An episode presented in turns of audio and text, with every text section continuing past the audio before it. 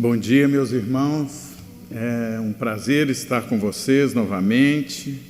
É um privilégio poder vir aqui compartilhar uma porção da palavra do Senhor. Vamos orar. Deus, meu Pai, nós estamos aqui, ó Deus, diante da tua palavra, Deus. Que o Senhor possa falar conosco, ó Deus, através do teu livro sagrado. Fala a nós, ó Deus, nos edifica, nos exorta e nos transforma, Deus, pela misericórdia do teu nome. Em nome de Jesus. Amém. Irmãos, vamos abrir o livro de Gênesis no capítulo 4 e vamos ler do verso 16 ao verso 26. Livro de Gênesis, capítulo 4, do verso 16 ao verso 26.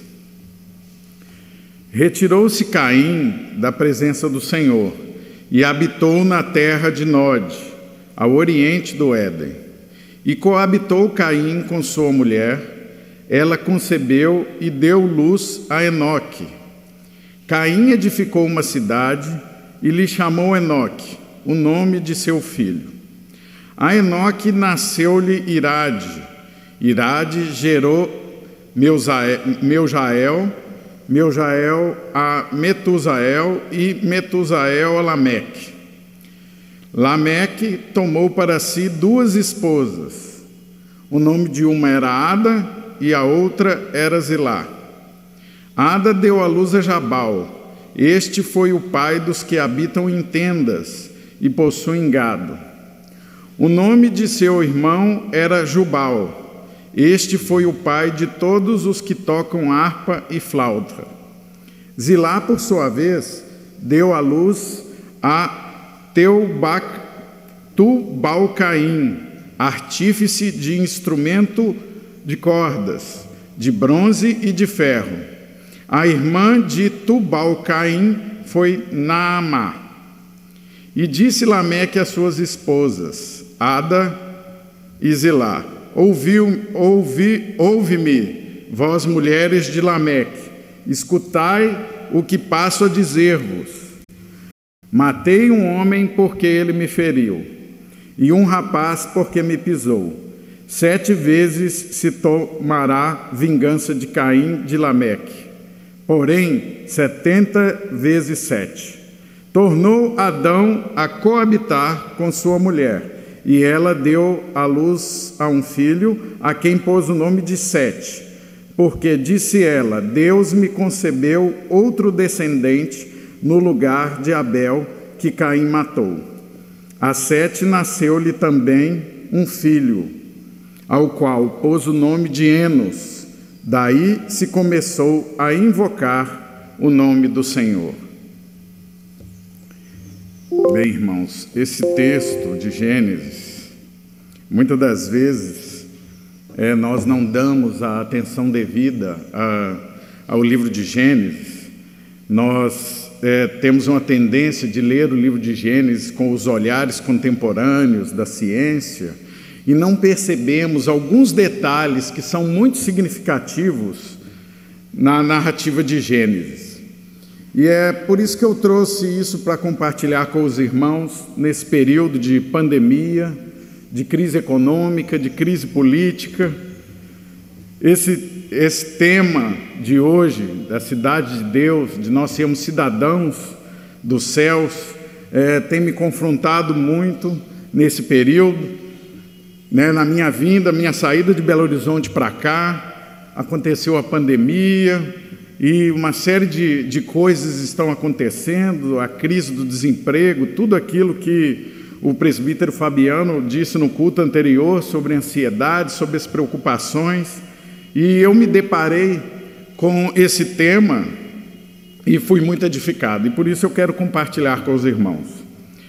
Esse tema, ele trata de uma verdade que muitas das vezes a gente é, considera como algo que é surpreendente essas coisas que estão acontecendo hoje em dia.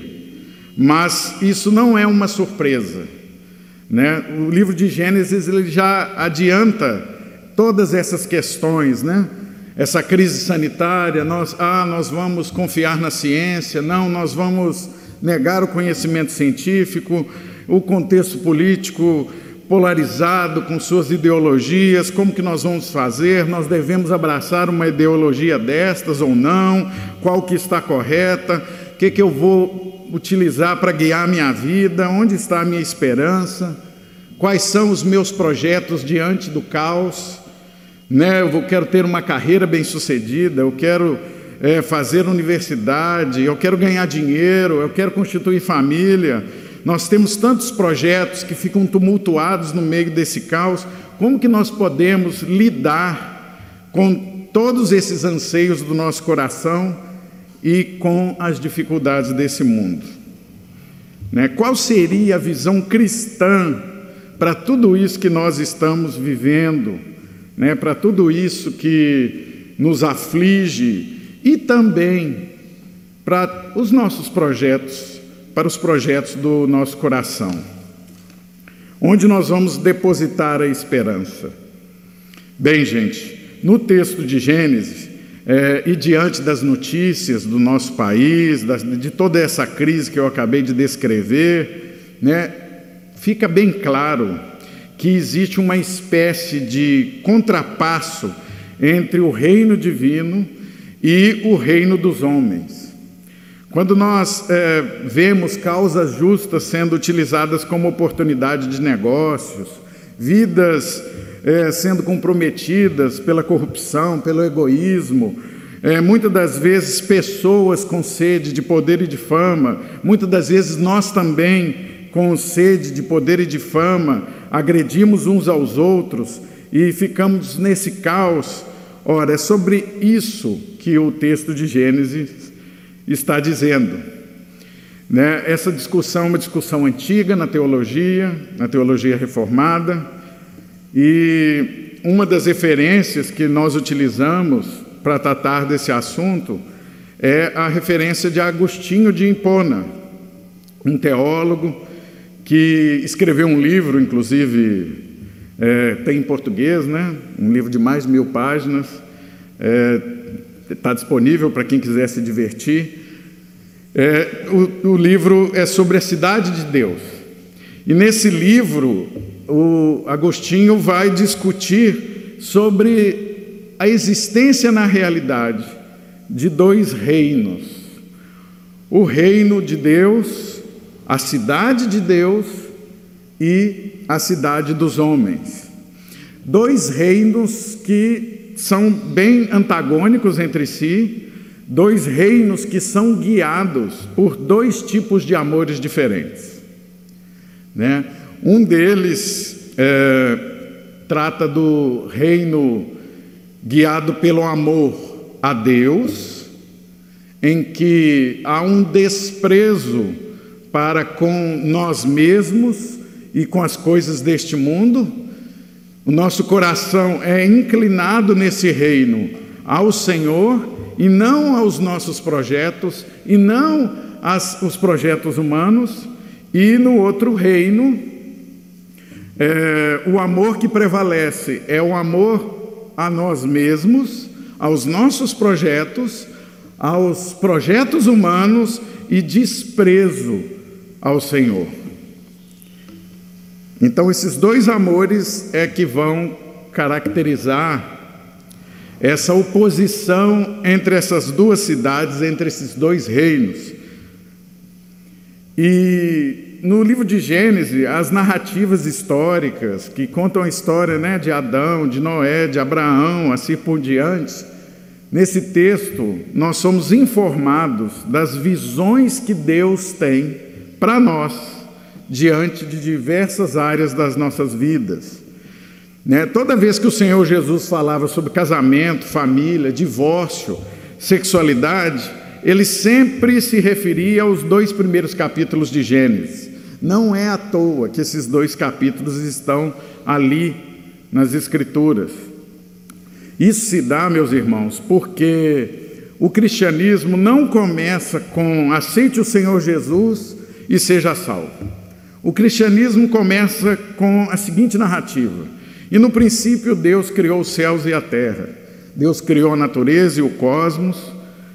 O cristianismo começa com a visão que Deus tem a respeito de dele mesmo e da criação dele e de como ele interage com a criação dele.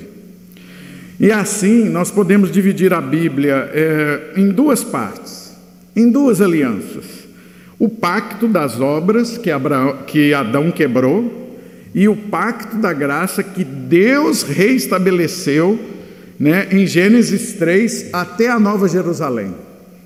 Né, nesse sentido, nós poderíamos dividir a Bíblia entre o capítulo 1 e 2 de Gênesis, que é onde está as ordenanças criacionais do Senhor, a, a realidade como ele estabeleceu, e de Gênesis 3 até Apocalipse 22, diz respeito à segunda aliança, porque o homem pecou e tudo que Deus havia feito que era bom foi amaldiçoado por causa do pecado, foi contaminado pelo pecado, e de Gênesis 3 até Apocalipse é a história desse segundo pacto, da providência de Deus para reconciliar todas as coisas em Cristo Jesus.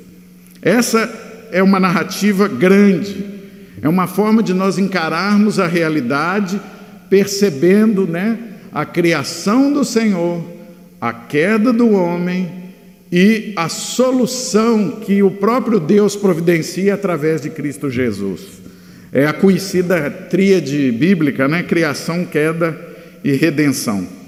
E aí, quando nós é, nos detemos nesse texto que nós acabamos de ler, é importante nós atentarmos para alguns detalhes, porque ele foi divinamente inspirado, nós sabemos que Moisés escreveu o texto, e as palavras que estão ali, os detalhes que estão ali, é, eles foram muito bem é, inspirados, direcionados e pensados pelo autor.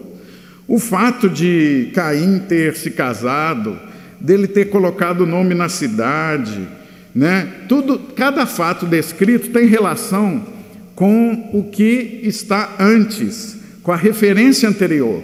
Qual que é a referência anterior? É o assassinato de Abel, mas acima de tudo, é essa narrativa que eu acabei de mencionar da queda do homem, do pecado, né, entrando no mundo e de, da, da justiça de Deus sendo manifesta ao mesmo tempo que a maldição vem como resultado do pecado de Adão e Eva. E, consequentemente, nós, como né, da raça humana, né, Adão e Eva que tipifica toda a raça humana, isso também nos afetou.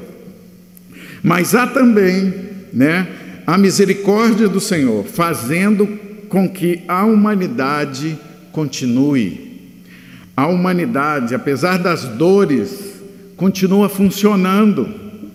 Apesar do desejo de dominação que nós temos uns sobre os outros, a humanidade tem continuidade. Né? Eu sou professor de sociologia e é, pensando nessa referência bíblica que a sociologia não pensa, né? é importante nós percebermos que viver em sociedade é estar juntos uns com os outros e é administrar um relacionamento, né? É, em outros termos, nós poderíamos dizer que é, de uma certa forma, também fazer política, porque nós exercemos influência e poder uns sobre os outros. E apesar de nós, a partir do pecado, estarmos caídos, sermos inimigos de Deus e também inimigos uns dos outros, a humanidade continuou vivendo, acontecendo, né? continuou existindo vida em conjunto né? continuou tendo casamentos, continuou tendo procriação, os homens e mulheres se juntaram, constituíram família, que é a base da sociedade, continuaram procriando e tendo filhos aos trancos e barrancos, mas continuaram. E quando a gente vê que Caim se casou e construiu coisas, e que os filhos de Caim fizeram muitas coisas, nós podemos perceber que a narrativa é, evidencia o avanço da maldade, o avanço da maldade a partir de Gênesis 3. Né? E aí, posteriormente, no capítulo 4, 5 até o 6, o propósito desse texto é mostrar o avanço da maldade, o avanço de uma competição que acontece entre esses dois grupos. Esses dois grupos que são inimigos, porque têm a inimizade estabelecida pelo próprio Deus. O que, que nós lemos lá em Gênesis, nos capítulos anteriores ao que lemos? Porém, inimizade entre a sua semente, a semente da mulher, que é Jesus, nós sabemos, e a semente da serpente, a semente de Satanás. Deus ali deixa claro essa disputa, essa competição, essa rivalidade. E lendo Gênesis, nós percebemos que essa competição ela vai aumentando e a maldade que está presente na realidade também vai aumentando. Aí nós vemos o primeiro homicídio, depois né, a gente vê Lameque, que é um descendente de Caim, que é pior do que Caim, que fez uma poesia exaltando a vingança, né, que exaltou a maldade e nós vamos vendo que, numa linguagem que às vezes nós é, nos confundimos, né, essa maldade vai crescendo de modo que Deus até se arrependeu de ter criado a humanidade, e aí vem o dilúvio e arrasa com tudo. E aí, a partir de Noé, Deus reafirma a aliança da graça, mas depois vem Babel e essa disputa entre esses dois reinos, entre a semente da mulher, né, a descendência da semente da mulher e a descendência da semente da serpente continua. E aí, né, nós podemos utilizar aí a figura de Agostinho, que essa competição é a competição entre a cidade de Deus e a cidade dos homens. Acontece, gente, que essa ideia de cidade ela é de duas sementes rivais, dois projetos espirituais ou é, duas cidades espirituais, ela não diz respeito às cidades como nós entendemos hoje, cidades com limites territoriais, né? Com delimitações específicas geográficas. É, essas cidades elas convivem juntas é como o joio e o trigo, que convivem junto, que crescem junto. Né?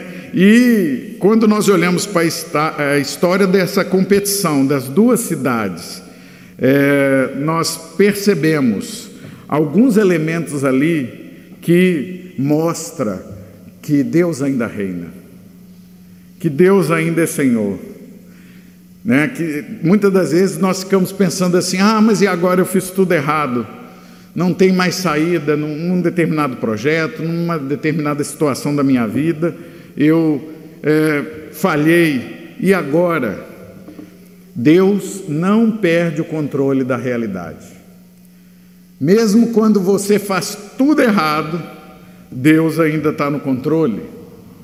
E isso é perceptível nessa narrativa, que mesmo tendo descendência da serpente presente na realidade, Deus ainda está no controle. Como que nós podemos perceber que Deus reina e permanece, né, em meio à cidade dos homens, que muitas das vezes quando nós olhamos, a impressão que nós temos é que a cidade dos homens está ganhando, que a maldade está só aumentando, que as coisas ruins estão cada vez mais piores.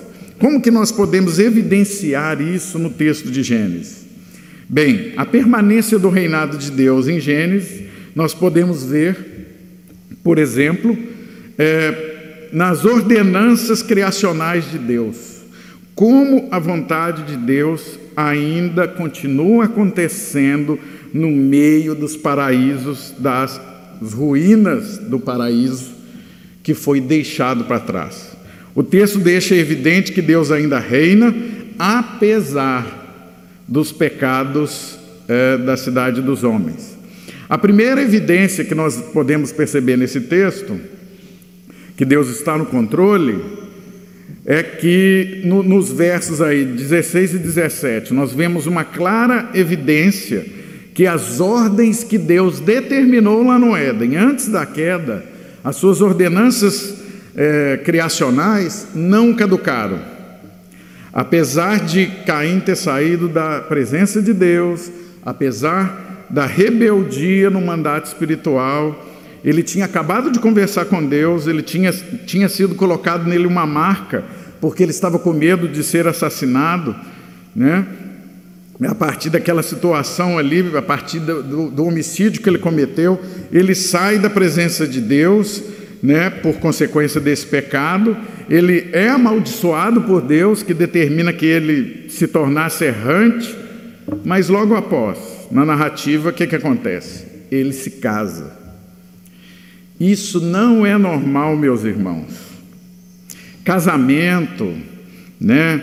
É, crescermos e multiplicar-vos, né? Era uma situação do Éden, do paraíso, lá no jardim, onde a vontade de Deus era sempre feita.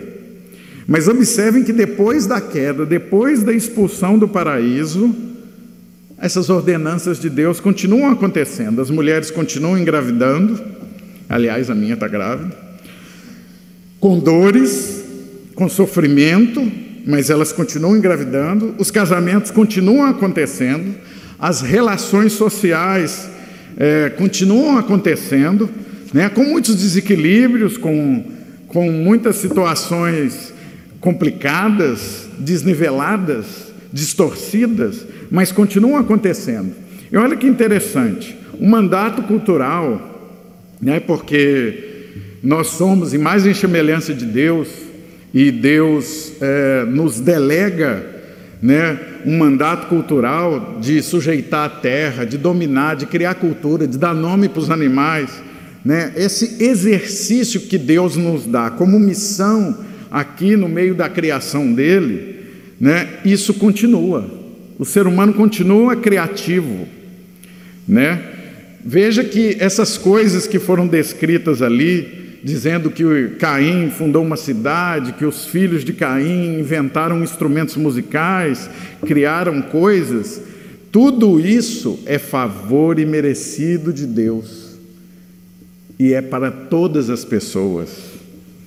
Tudo isso é para que a criação não entre num processo de desgraça completa. Deus ainda tem misericórdia.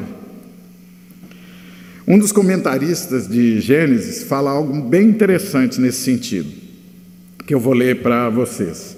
A misericórdia de Deus acompanha Caim, ele está falando de Caim aqui, né? Mesmo Caim tendo saído da presença de Deus, a maldição de Deus sobre Caim não remove totalmente a sua bênção original. O narrador do texto evidencia grandes desenvolvimentos culturais da linhagem de Caim, da descendência da serpente. E vemos novamente a bondade e a misericórdia de Deus é, nos desenvolvimentos culturais que permitem ao povo é, enfrentar e desfrutar, e isso se refere a nós também, né?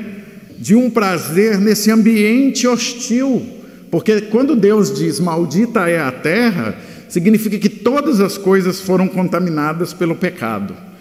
Né? E, e diante da terra, nós teríamos suor no rosto, nós enfrentaríamos fenômenos naturais, esse ambiente se torna hostil, mas Deus ainda nos dá o privilégio de desfrutar de coisas boas, mesmo estando aqui nesse mundo caído, nesse mundo que não funciona mais por causa do nosso pecado. Isso é graça de Deus, irmãos, isso é bênção de Deus. Né? É, é, é o que os teólogos chamam de graça comum a todos. Essa é a primeira lição que nós podemos aprender lendo esse texto. Deus está no controle de todas as coisas, apesar de uma cidade rebelde ter sido criada. Né? Uma rebelião cósmica é, está acontecendo e a condição humana está em meio a essa disputa e essa competição, e como disse o Senhor Jesus no Sermão da Montanha, né, o sol e a chuva ainda caem sobre justos e injustos. Então nós ainda podemos desfrutar é, de coisas boas que Deus nos dá, nos dá é, pela sua misericórdia. É, lembremos, gente, que as mulheres não eram para continuar dando à luz, tendo filhos. Né? Se você for pensar no estágio natural, né, a mulher ia ter filhos e não ia ter dores. É o que, que parece que o texto nos diz com relação ao paraíso. Essas dificuldades é, não estavam acontecendo ali, tudo estava em perfeita harmonia. Bem, mas seguindo o raciocínio da narrativa. Né? Nós vemos também que o reino de Deus continua prosperando? Nesse texto, não só porque nós somos abençoados por Deus nessa realidade caída, mas também porque os projetos humanos, as iniciativas humanas, elas são fracassadas elas são defeituosas, elas trazem a marca do pecado, tudo que o ser humano põe a mão. Né? Se por um lado né, Deus abençoa-nos, e isso serve não só para é, o que os homens que não são da cidade de Deus fazem, mas também para as coisas que nós fazemos, o que nós fazemos também tem a marca do pecado tanto para aqueles que conhecem o Senhor, como para aqueles que não conhecem o Senhor. E o que, que Caim queria quando ele criou uma cidade? Né? Ele queria se proteger, porque Deus mandou ele ser errante, ele, ao contrário, ele quer se fixar. Né? E quando ele coloca o nome da cidade do filho dele, ele quer ali ter uma memória da sua descendência, ele quer se vangloriar.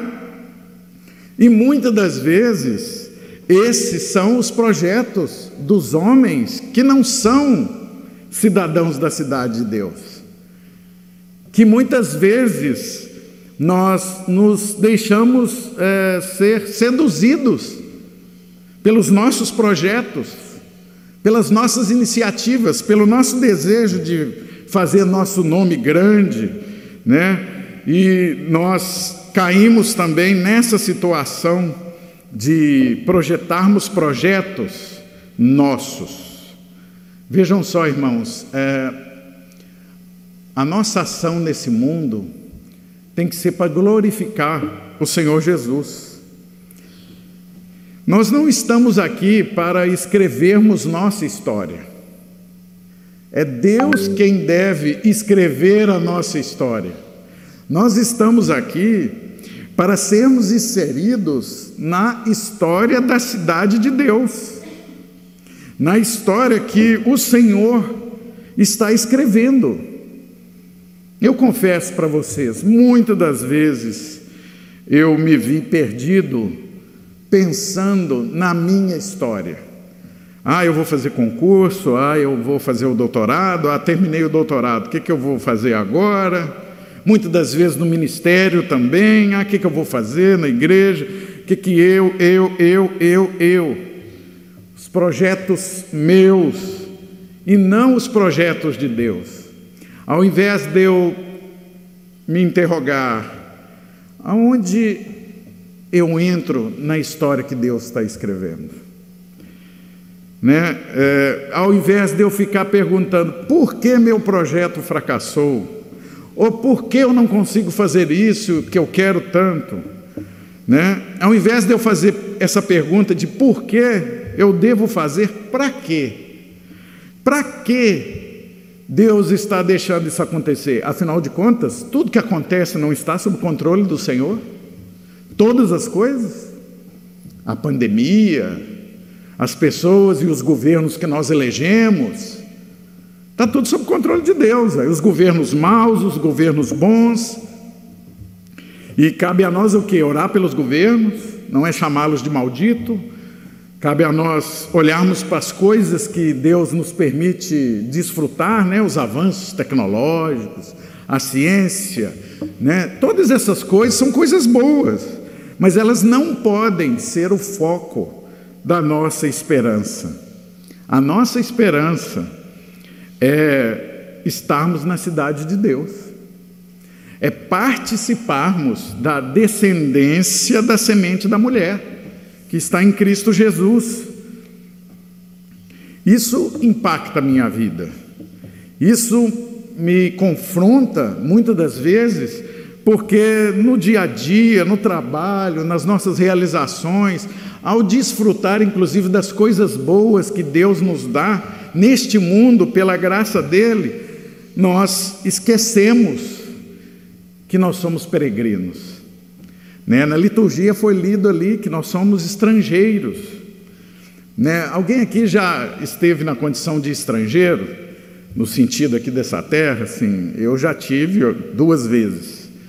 Né? Você ser estrangeiro é você estar num país que você não entende direito, você pode até saber a língua, mas você não entende aquela rotina ali, você não entende exatamente como funciona. Claro, você se comunica, você tem parcerias, você faz amigos, mas é numa situação que, que te dá uma insegurança, porque você sabe que você não é daquele lugar. Você não tem o pleno domínio das, da cultura, dos hábitos alimentares, né? Leva muito tempo para você se acostumar com uma vida no estrangeiro, numa cultura diferente, onde é, é, você não faz parte. E é por isso que essa imagem é muito importante no Novo Testamento. Nos textos da liturgia fica bem claro que essa é a nossa condição. Né? Essa é a nossa condição neste mundo. Né? Nós somos da cidade de Deus em meio à cidade dos homens. Né? Lembram que quando Jesus foi tentado por Satanás, Satanás falou: Olha esses reinos aqui, eu vou te dar se você me adorar. Né? E Jesus rejeitou. São reinos distorcidos, são projetos, são visões enganosas, são meras imitações da criação de Deus. E muitas das vezes nós ficamos vislumbrados com isso. É, um outro motivo que nós podemos ver no texto de Gênesis para entendermos que o Senhor reina no meio ao reino dos homens e que cabe a nós pertencermos à cidade de Deus é o fato de que houve a preservação da semente da mulher. Quem que é a semente da mulher? É Jesus, né? É Jesus. Mas veja que para aquelas pessoas, porque hoje nós sabemos que é Jesus, hoje nós temos o Novo Testamento, né? Mas a, os descendentes ali de Adão e Eva, eles não sabiam. Eles continuaram caminhando, continuaram construindo, é, construindo os seus projetos pela fé, pela fé nas promessas de Deus. Né? E dessa forma, Abraão também, e dessa forma, toda a narrativa bíblica é, nos mostra que é assim que nós devemos andar. Né? É assim que nós devemos proceder. Nós trabalhamos, nós estudamos, nós aproveitamos coisas gostosas, uma comida gostosa, uma tecnologia, um carro confortável, que facilita o nosso transporte nesse calor. É, nós aproveitamos tudo isso, é, mas nós devemos lembrar que nossa esperança não está nessas coisas. Não é esta a nossa esperança.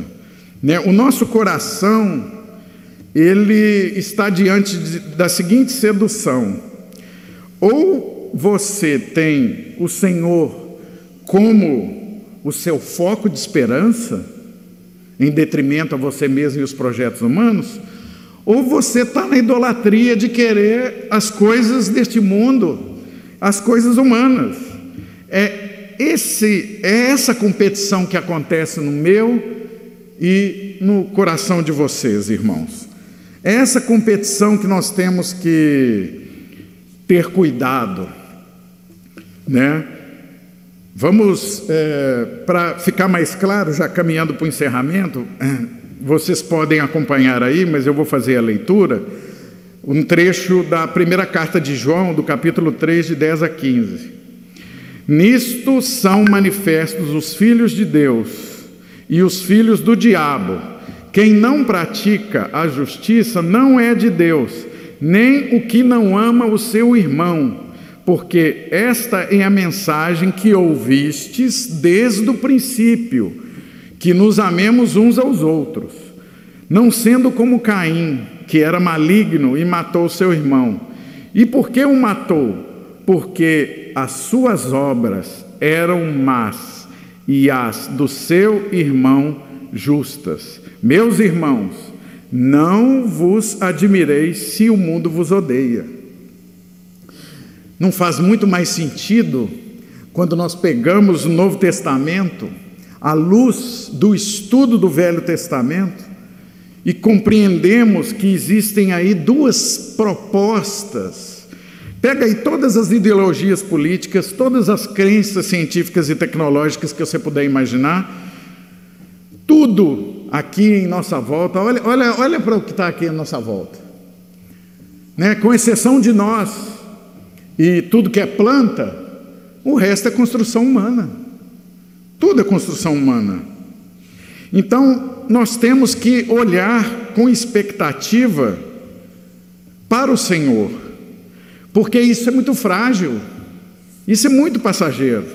Né? Nós podemos estar aqui cultuando o Senhor, nos reunindo, né? e, os, e os lugares que não podem, que os cristãos são torturados e perseguidos, tudo isso é, é, muda facilmente na história. Tudo isso é muito fácil de ruir. Por quê? Porque essa não é a nossa cidade. Nós estamos aqui como cidadãos de outra cidade.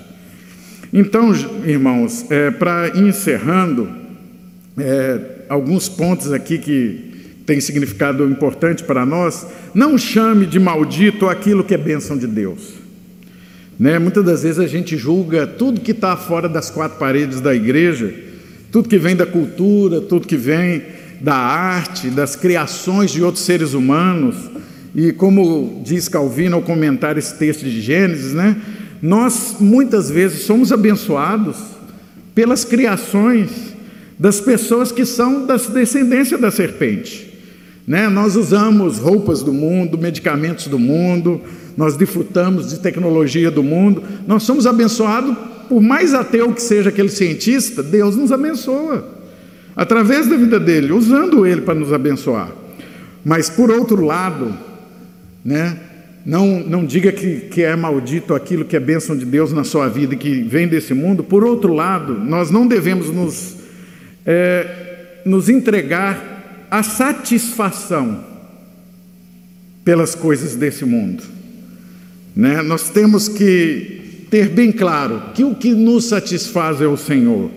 E o propósito dele é que nós estejamos participando da construção da cidade dele, dessa nova Jerusalém que vai descer do céu, da cidade que pela primeira vez aparece na Bíblia em Gênesis, criada por uma semente rebelde a Deus, e olha só como que Deus transforma as coisas. A cidade construída em rebelião, e nós vamos morar numa cidade jardim. Nós não vamos voltar para o jardim. Nós vamos viver numa cidade jardim. Então Deus pega as coisas das nossas mãos, daqueles que conhecem a Deus e de nós também que, que conhecemos, e transforma e dá um novo significado.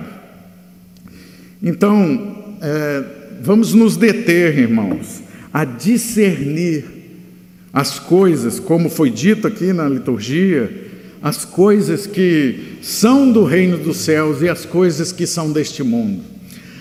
Vamos discernir em que nós devemos ter esperança, em que nós devemos entregar nossas vidas e perceber que é na nossa fraqueza humana que Deus é forte, que Jesus é, nos dá esperança. É diante de, desse fracasso todo que nós estamos vivenciando é que nós vemos que só o Senhor para nos livrar da, das todas as plataformas, todas as construções e todas, todos os projetos que todos os dias é, assediam a mim e a vocês incessantemente, e se nós não nos vigiarmos, nós vamos colocar as expectativas no reino dos homens, ao invés da cidade onde o fundador, o arquiteto, o grande projetor é o Senhor, que é a cidade de Deus. Vamos orar? Senhor, nosso Deus, tem de misericórdia de nós, Senhor. Nos ajuda, Deus, a discernirmos os tempos. Nos ajuda, Senhor, a vermos que o Senhor ainda reina. O Senhor ainda reina apesar de nós. O Senhor ainda reina apesar de tantos projetos tantas plataformas e tantas seduções que estão ao nosso redor e que muitas das vezes nós damos ouvidos, o Senhor ainda tem o controle de todas as coisas e nada que o Senhor determinou vai deixar de ser realizado, ó Deus. São nas coisas que o Senhor determinou que nós devemos colocar a nossa esperança. São na, na tua cidade para a tua cidade que nós devemos olhar para os projetos da construção da Nova Jerusalém, onde o Senhor vai reinar plenamente através da volta de Cristo Jesus. Ó oh, Senhor, de misericórdia de nós, nos fortaleça, Senhor, nos faça ver em cada fato, em cada acontecimento, o fracasso dos nossos projetos humanos o fracasso de Satanás e as bênçãos e a misericórdia do Senhor. Em nome de Jesus, nós oramos, te damos graças. Amém.